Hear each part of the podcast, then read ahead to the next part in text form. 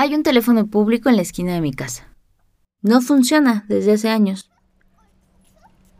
El otro día escuché a una niña preguntarle a su papá que qué era.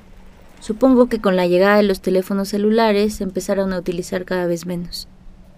Y me quedé pensando, ¿cuántas niñas no van a tener esa experiencia, la de llamar desde un teléfono en la calle? Quedan más de 200.000 teléfonos públicos en la Ciudad de México y el Estado de México, pero muchos no sirven. Además, ahora la mayoría se paga con tarjeta. Antes se pagaba con monedas. Descolgabas el auricular, buscabas la moneda, una de 20, marcabas, esperabas. Si la persona contestaba y se conectaba a la llamada, caía la moneda. Caía el 20. De hecho, ese es el origen de la frase. Me cayó el 20. Ya cayó la moneda y conectamos. Ya entendí. Me di cuenta. Ahora comprendo. Estamos a punto de cerrar 2020. Y es chistoso pensar en que hace un año, a finales del 19, hacíamos planes, nos reuníamos con amigues, con la familia, íbamos a fiestas. Luego, en enero, empezamos a escuchar rumores sobre un virus, a ver mapas con puntos rojos que se esparcían por el mundo y se acercaban cada vez más. Finalmente, lo que se veía tan lejos se convirtió en nuestra realidad. La de Salud que ha recomendado que los habitantes del país permanezcan en sus casas para contener la enfermedad causada por el COVID-19. En marzo, quienes pudieron se quedaron en casa.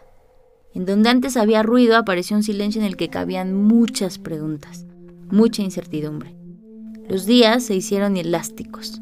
Nuestras vidas cambiaron. Pero, ¿qué pasa con todo lo que no se puede poner en pausa? ¿La gente que tiene que salir a trabajar? ¿Las mujeres a punto de dar a luz?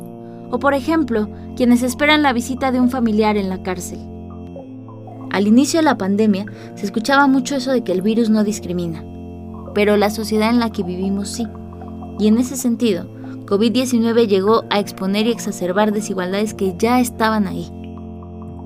Nos cayó un año, 2020. Ahora que la información, las noticias falsas y las teorías de conspiración nos abruman, decidimos recurrir a una de las costumbres más viejas de la humanidad, contar historias. Para conectar, escucharnos, una moneda tras otra. Si no caemos en cuenta que las desigualdades son sistémicas, lo que nos queda es seguir echando monedas hasta que nos caiga el 20. Yo soy Yolanda Segura y estás escuchando Nos cayó el 20, un podcast que nos acerca a diversas realidades durante la pandemia.